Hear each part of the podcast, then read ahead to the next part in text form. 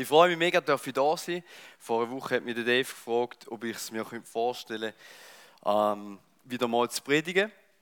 Und ja, bei mir ist es jetzt auch schon wieder zwei Jahre her, wo ich da das letzte Mal reden durfte. Aber ja, ich habe mich wieder sehr geehrt gefühlt, hat er mich gefragt. Und ich mache es auch mega gern. Ich tue mega gern so ein kleines Thema eintauchen, mich, mich dort vorbereiten. Und, und ich habe das Gefühl, eigentlich, wenn, wenn man Predigt selber macht, nimmt man immer selber am meisten dabei, dabei aus, oder? Weil du so tief drin bist. Ähm, jetzt für die, die mich nicht kennen, ich bin der Joshua, ich bin verheiratet mit Tabitha, die vorher da vorne gestanden ist. Ähm, ich habe drei Geschwister, ich komme von Welt in einem kleinen Dörfli.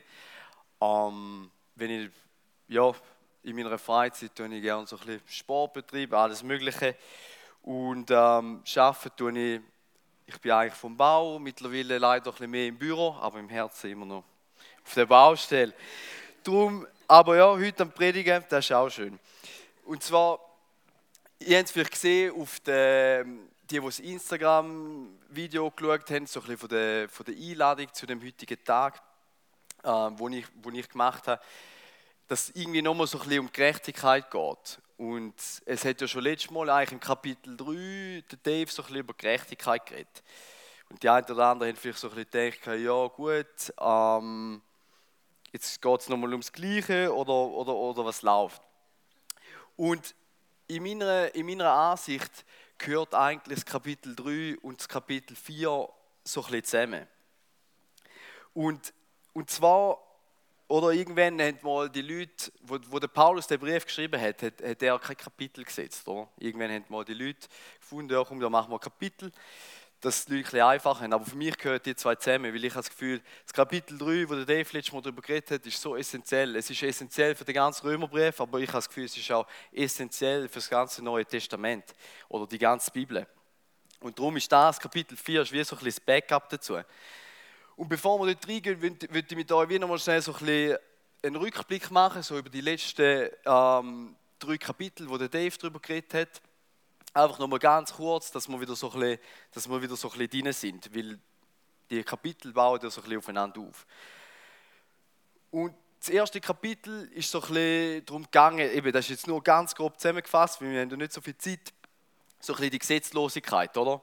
Uh, so ein bisschen die Gottlosigkeit, der eigene, Weg, so ein bisschen der Egoismus. Und der Dave hat so ein bisschen zusammengefasst mit Rebellion. Und ähm, das zweite Kapitel ist dann so ein bisschen in die andere Richtung gegangen. Da ist ähm, so ein bisschen die Gesetzlichkeit, die Selbstgerechtigkeit, ähm, ja, so ein bisschen das, ja, schon fast so ein bisschen das Überhebliche. Und der, und der Dave hat da wiederum zusammengefasst das Wort Religion. Und ich habe es nice gefunden, wie er es beschrieben hat. Oder? Die, das sind solche Überbegriffthemen, das sind die zwei, die zwei Hauptthemen, wie du kannst vor Gott weglaufen. Entweder Rebellion oder Religion. Das sind die zwei Wege, wie du dich am schnellsten von Gott entfernst. Und dann sind wir ja so sechs, sieben Wochen so ein in diesen zwei Kapiteln drin so ein bisschen hart gewesen, oder? Weil dort der Paulus schon rechte Leute auf den Kopf gehauen mit der Bibel, eben so ein bisschen beiden Lager, oder? So ein bisschen, denen, so bisschen der Partyleute, aber auch der andere, so ein bisschen die, die gefunden ja, ihr Partyleute, wir sind besser, wir, die keine Party machen. Und dann ist, äh, ist endlich das so, das erlösende Kapitel 3 gekommen, oder? Und äh, dort ist es so ein bisschen darum gegangen, um die, ja, eigentlich so ein bisschen das Hauptthema in der ganzen Bibel, oder? So die Gerechtigkeit durch, durch das, das Opfer von Jesus Christus oder das freie Geschenk, wo er jedem von uns bereitgestellt hat, wo er als Kreuz ist, die Gerechtigkeit, wo, wo, wo wir jetzt ähm, wieder Zugriff haben. Und ähm, er hat dort eine ganz so ein eine nice Punchline gehabt. Ohne Gerechtigkeit kein Friede. Und ich muss sagen, das hat mich persönlich gerade so ein bisschen berührt, weil ähm, ja, vor ein paar Jahren ähm, bin ich einer Person, wo mir sehr nahe steht, ähm, recht schuldig geworden. Und ähm, ja, ich hatte es dann müssen dieser Person irgendwann beichten und habe es ihr erzählt. Und ähm, nach einiger Zeit hat mir die Person das auch vergeben. Und für mich ist das so ein Moment gewesen, wo ich, ich glaube, das ist das erste Mal, wo ich richtig verstanden habe, was unverdiente Gnade bedeutet. Aber das nächste Problem aus dem heraus, wo so ein bisschen entstanden ist, ist so ein bisschen, ich habe gemerkt, ich habe wie nicht mehr meinen inneren Frieden gefunden. Oder da, wo der Dave gesagt hat, so ein bisschen ohne Gerechtigkeit kein Frieden. Und ich habe gemerkt, oder ja, erst, ich habe recht lange damit äh, so gestruggelt.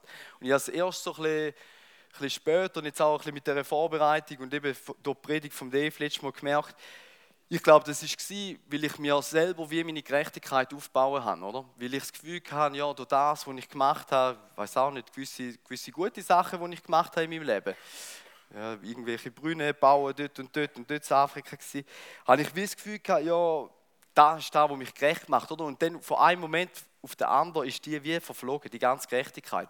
Bei dem, was ich gemacht habe, hat mich so schuldig gemacht, nichts, was ich jemals gut gemacht habe, hätte ich wie abdecken können. Und ich musste merken, ah, ja, auch ich bin nur gerecht durch Jesus Christus und nicht durch irgendetwas, was ich mache. Und ähm, ja, so mit, um da geht es ein bisschen so heute, oder? Wie, wie wir dann zu dieser Gerechtigkeit dann schlussendlich kommen. Aber bevor wir dort reingehen, würde ich mit euch nochmal so ein bisschen in den Kontext hineingehen vom Römerbrief. Ich finde das mega wichtig. Ähm, für mich ist da immer so ein bisschen der Kontext zu, zum, so ein bisschen das Hintergrundwissen. Das ist das, was wir zum Beispiel viel machen zu unserer Bible Study, einfach so ein bisschen nochmal den Brief von einem anderen Ding, Winkel beleuchten und so weiter. Ich finde, er macht so wie aus einem Schwarz-Weiß-Film einen, einen, einen Farbfilm. Und äh, einer von meinen Leuten im Militär hat immer gesagt, bevor wir so ein bisschen in den Krieg gegangen sind, bevor die Action losgegangen ist, hat er immer gesagt, ich tue jetzt auch noch den Film laden. Und dann haben wir alle den Film drin gehabt und dann ist es losgegangen, oder? Und ich tue jetzt auch ein bisschen so den, den Film laden aber der Film von, von, von der damaligen Zeit, oder, wo der Paulus den Brief geschrieben hat. Und ähm, ja, wir befinden uns so, ähm, der Paulus hat den Brief ja an die Gemeinde in Rom geschrieben. Rom war dort mal so ein das Monopol von der, vom Römischen Reich, oder? Das war äh, die Big City zur damaligen Zeit, extrem progressiv. Multikulti, alles durcheinander, ähm, ja, von allen Völkern und Hintergründen sind es dort gewesen. Und, ähm, und das merkt man auch in dem Brief, oder? Es, es, vor allem Kapitel 1 und 2, da merkt er, wie dass, dass der Paulus wie zwei komplett andere ähm, Gruppen von Leuten anredet. Oder? So, so im einen so ein die, die mit dem griechisch-römischen Hintergrund, so ein bisschen die, so ein bisschen mehr die Freigeistlichen oder die, die die, die vorher noch vor ein paar Wochen oder vielleicht vor ein paar Jahren noch ihre, ihre, ähm, ihre ihre Götter mit äh, Tempelprostitution und so ähm, gehuldigt haben. Und dann haben wir auf der anderen Seite ähm, die Juden, wo, wo bevor sie Christen geworden sind, noch extrem nach dem Gesetz gelebt haben oder noch 100 Gesetze ums Gottesgesetz umgeschrieben haben. Und, und das ist so ein bisschen der, der, der Ding von dem Brief, oder? Mit dieser Bandbreite haben wir es irgendwo durch zu tun. Und das ist so ziemlich von, von ganz alles ist erlaubt zu nichts ist erlaubt, haben wir alles drin. Und ähm, auf der anderen Seite von dem Brief haben wir den Verfasser von dem Brief, der Paulus. Und ich persönlich, der Paulus ist so ein bisschen mein, mein Bible-Hero, ähm, weil ich finde ihn extrem beeindruckend. Und er selber auch ähm, aufgewachsen in einer, so, in, in einer römischen Stadt, Tarsus. Das war so ein bisschen die Seite für, ähm, für, für Bildung, bekannt für ihre Bildungsstätten. So ein bisschen, ja, wie heute Zürich, oder? So mit, ihrer, mit den Unis und etc. Aber zur gleichen Zeit war er auch ein Hebräer, ein reinblütiger Hebräer. Und er hat, hat, hat das Wort studiert, ist ein Pharisäer hat unter dem höchsten Lehrer der Juden der damaligen Zeit studiert und hat sich darum extrem auskennt. Und dann ist er dann die Geschichte gekommen, er hat zuerst die Christen verfolgt, weil er so ambitioniert war in seinem, in seinem jüdischen Glauben, bis Jesus ihm persönlich begegnet ist und ihn gerufen hat. Und ich finde es so cool, wer Jesus da gerufen hat. Weil ich finde, er bringt auch nochmal ganz neue, nochmal so ein einen, einen Boden zu dem Brief, oder dass wir dafür wissen, hey, der Brief hat Jesus zusammengeschrieben mit dem Heiligen Geist, mit jemandem, der Ahnung hat. Der hat sich wirklich auskennt im Alten Testament. Und wenn er ins Alte Testament zurückgreift und gewisse Sachen aufgreift, dann hat das auch einen Grund, weil der hat richtig Ahnung gehabt. Aber genauso in die andere Richtung. Er hat auch die andere Kulturen kennt. Ähm, ja, und mit dem würde ich jetzt Kapitel 4 rein starten. Ähm, und dort könnt ihr euch so ein bisschen wie vorstellen, wie, wie ein Gerichtsverfahren. Oder äh, Kapitel 1 und Kapitel 2 hat Paulus so ein bisschen die Schuldigen vorgestellt. Eben, die, alle Rebellen und alle, die so ein bisschen religiös sind, alle schuldig. Und nachher im Kapitel 3 steht er der Freispruch vor. Freispruch durch Jesus Christus, durch seinen Tod am Kreuz. Und wer daran glaubt, ist freigesprochen. Und jetzt im Kapitel 4 kommt wie das Backup, wo er Züge für das Argument vorstellt. Und er, er wählt da ganz bewusst Leute aus oder Themen aus, wo die, wo die Leute verstanden haben. Oder? Und sein erster Zeuge, den er führen ruft, ist der Abraham. Und Abraham ist so ein bisschen Stammvater den Juden, oder? Er hat das Volk gegründet. Und ähm, er leitet da gerade los im 4.1, also Römer 4.1. Wie war es denn bei Abraham, unserem Stammvater? Wir Juden sind ja seine leiblichen Nachkommen. Was hat dazu geführt, dass er für gerecht erklärt wurde? Oder was hat dazu geführt, dass er gerecht erklärt wurde? Seine eigenen, Leist seine eigenen Leistungen, dann hätte er allen Grund, stolz zu sein. Aber sie sind nicht das, was vor Gott zählt. Und warum nicht? Die Schrift sagt, Abraham glaubte Gott und das wurde ihm als Gerechtigkeit angerechnet. Und ähm, da, so ein das, das zieht der, der, der Paulus aus, aus dem 1. Mose 15,6 oder Genesis 15,6, wo, wo, äh, wo Gott den Abraham rausnimmt und ihm das, das große Versprechen macht. Oder? Genesis 15,6 oder 15, 5 bis 6. Darauf führte er ihn ins Freie und sagte, also Gott, der Abraham, blick doch zum Himmel auf und zähle die Sterne, wenn, wenn du es, und zähle die Sterne, wenn du es kannst. Und er fügte hinzu, so wird deine Nachkommenschaft sein. Abraham glaubte Jahwe und das rechnete er ihm als Gerechtigkeit an. Oder das ist das, was der, der Paulus da im 4,1 bis 3 zitiert. Und ähm, jetzt so vom Abraham, gerade auch, auch mir, oder? Man kennt nur so die guten Geschichten, da wo er alles gemacht hat, wie treu er war und so.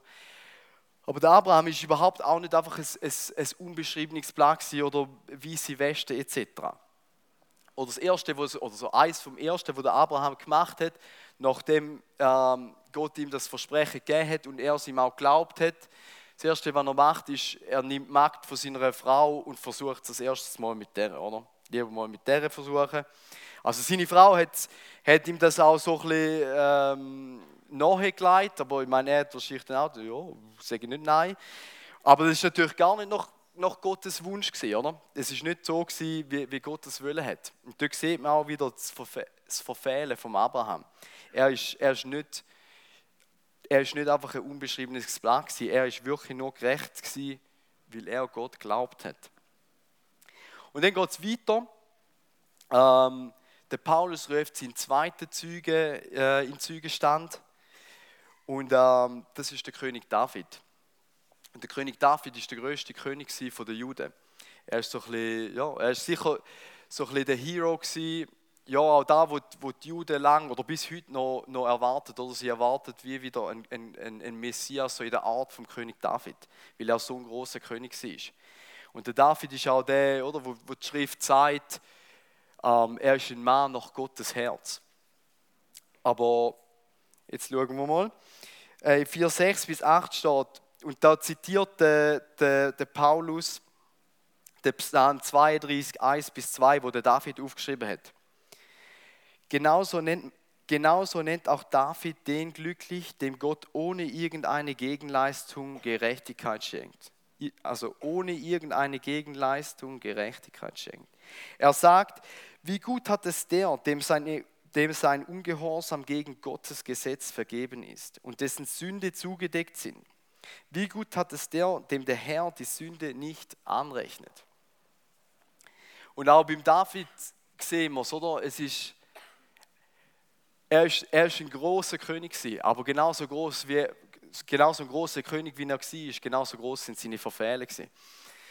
Ich nehme mal an, viele von euch kennen die Geschichte von David und der Bathseba wo, ähm, wo er die Frau gesehen hat, ähm, wo einen anderen Mann gehört hat, hat, hat, gehört, hat gesehen baden, irgendwo nackt auf dem Balkon oder so.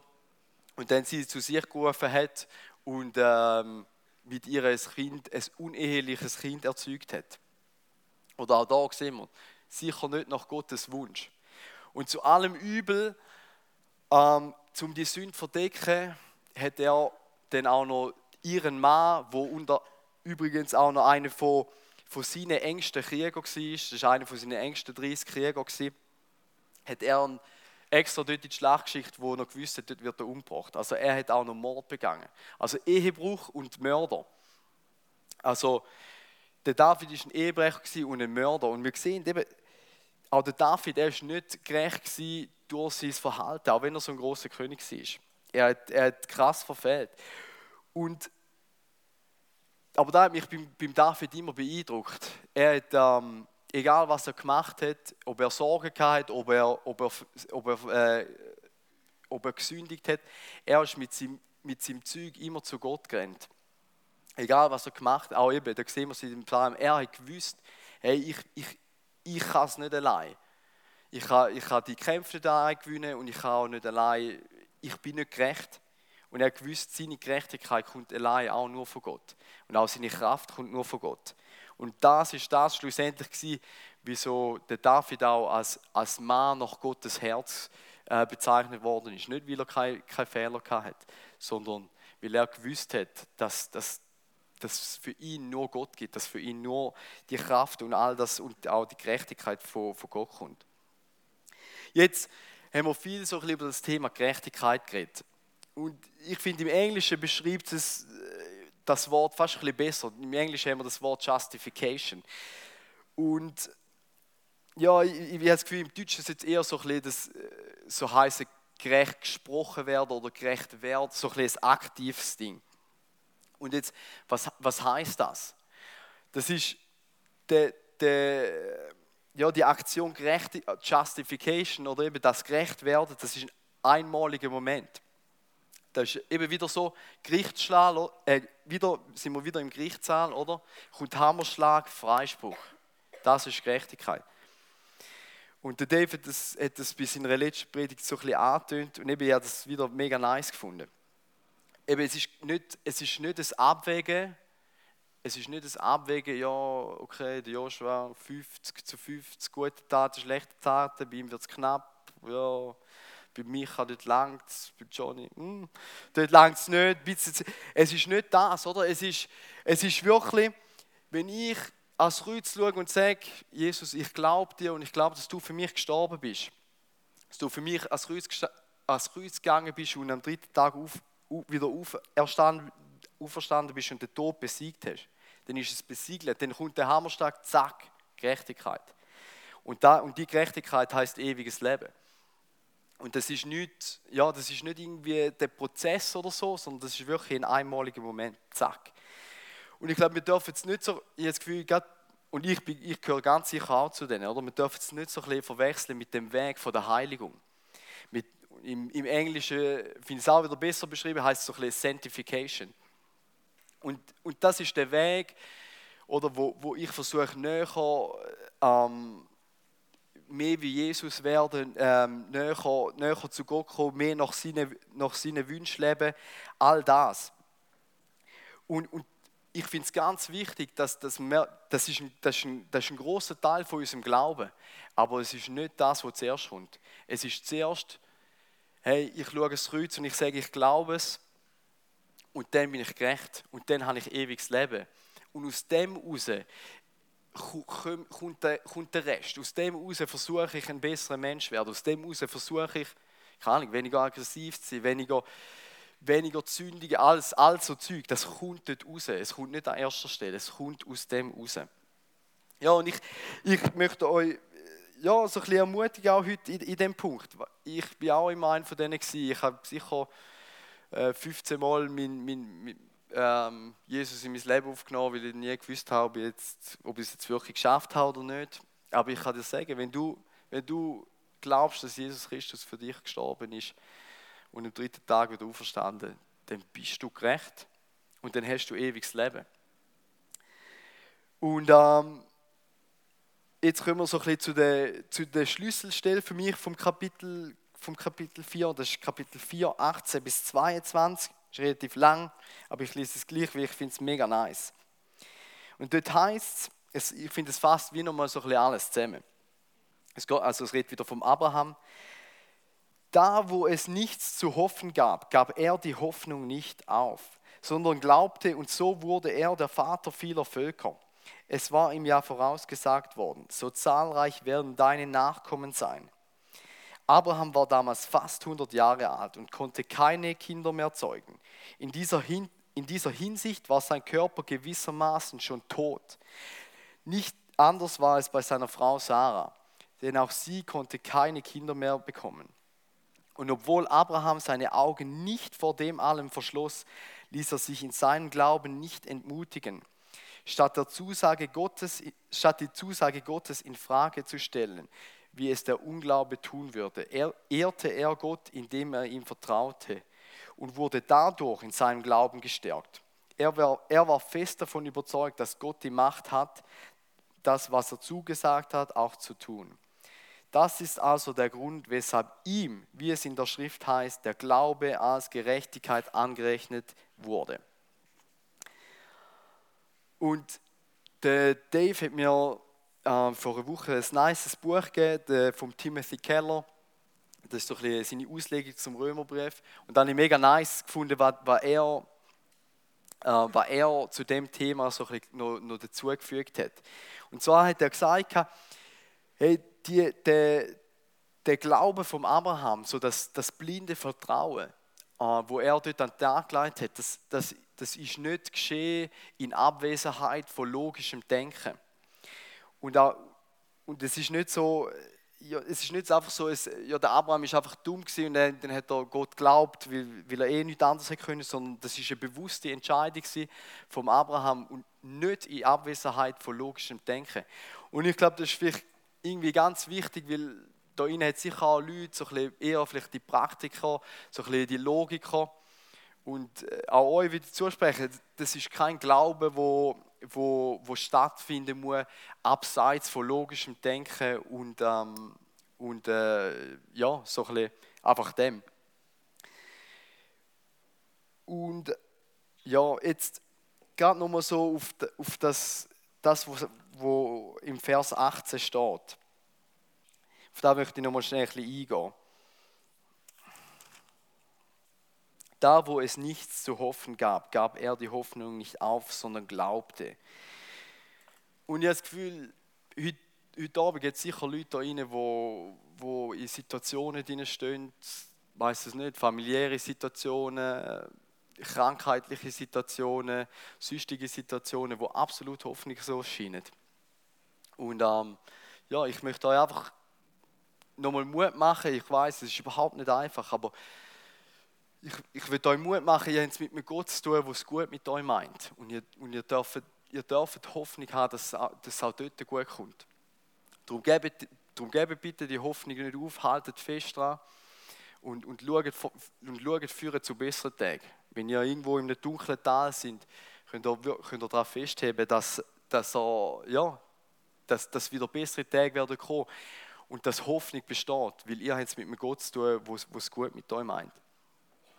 Und dann so ein bisschen der, zweite Punkt, den ich euch auch noch ermutigen möchte. Ich habe dem mit einem meiner besten Freunde geredet.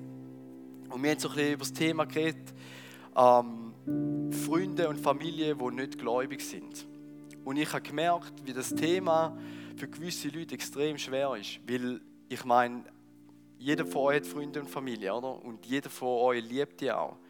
Und dann zu wissen, dass die vielleicht auf einem Weg sind, wo, wo, wo, es, bisschen, wo es eher scheiter aussieht, kann so belastend sein und kann so schwer sein. Ähm, aber ich möchte euch auch dort Mut machen. Hört nicht auf, für die Leute, Leute zu beten. Ja, auch dort, Gott, ihr habt es mit einem Gott zu tun, der will, dass jeder Einzelne von denen zu ihm kommt. Jesus, Jesus will, dass Jesus ist für alle gestorben. Jesus will, dass für alle Platz hat. Er will, dass jeder Einzelne kann zu ihm finden kann. Darum auch dort, wenn, wenn ihr vor so Situationen steht, ey, gebt, gebt nicht auf. Gebt nicht auf beten, gebt nicht auf. Ähm, ja, Jesus, Jesus steht dahinter, Jesus steht, er hört euer Gebet für das und ähm, ja, das, es, es ist noch keine verloren. Und ähm, mit dem würde ich so ein bisschen in eine letzte Bibelstelle rein, das ist meine Lieblingsbibelstelle. Ähm, und zwar steht die im Lukas 23, 39 bis 43. Einer der beiden Verbrecher, die mit ihm am Kreuz hingen, höhnte, du bist doch der Messias, oder nicht? Dann hilf dir selbst und hilf auch uns. Aber der andere wies ihn zurecht, fürchtest du Gott auch jetzt noch nicht, wo du doch ebenso schlimm bestraft worden bist wie dieser Mann und wie ich, sagte er zu ihm. Dabei werden wir zu Recht bestraft. Wir bekommen den Lohn für das, was wir getan haben. Er aber hat nichts Unrechtes getan. Dann sagte er, Jesus, denk an mich, wenn du deine Herrschaft als König antrittst. Jesus antwortete ihm, ich sage dir, heute noch wirst du mit mir im Paradies sein. Und ich finde die, ich find die, ähm, die Stelle so ermutigend, gerade wenn ich äh, ähm, ja, an Freunde denke von mir, wo, wo, wo Jesus nicht kennen. Und ich liebe meine Freunde über alles. Mir sind meine Freunde so wichtig.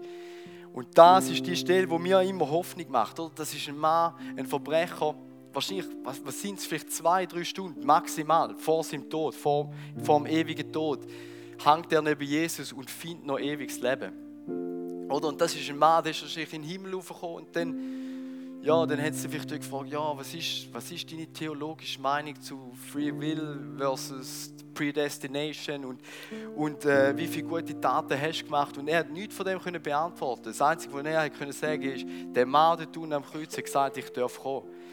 Und, und das finde ich so ermutigend und mit dem würde ich euch ermutigen und auch, ja, auch in Gedanken an eure Freunde und Familie, die vielleicht, wo vielleicht äh, noch nicht zu Jesus sind, dürfen finden. Ähm, ja, da, da Wochenende, gestern Mittag, ist mein, ist mein Großvater gestorben und er war ein Mann, ja, ist halt ein alter Mann, ein älterer Mann und ähm, also im Leben hat man vielleicht nicht immer gemerkt, dass, dass Jesus dort wirklich am Wirken ist.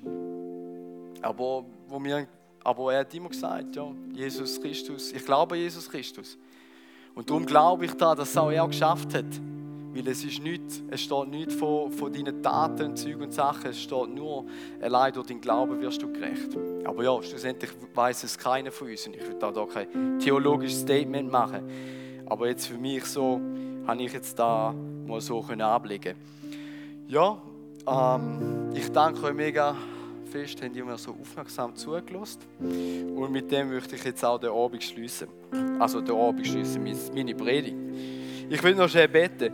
Ja, Jesus, danke vielmals. Ähm, ja, bist du heute Abend bei uns gewesen. Ähm, ja, Jesus, gib uns immer wieder neue Hoffnung in diesen Situationen, wo wir keine Hoffnung haben.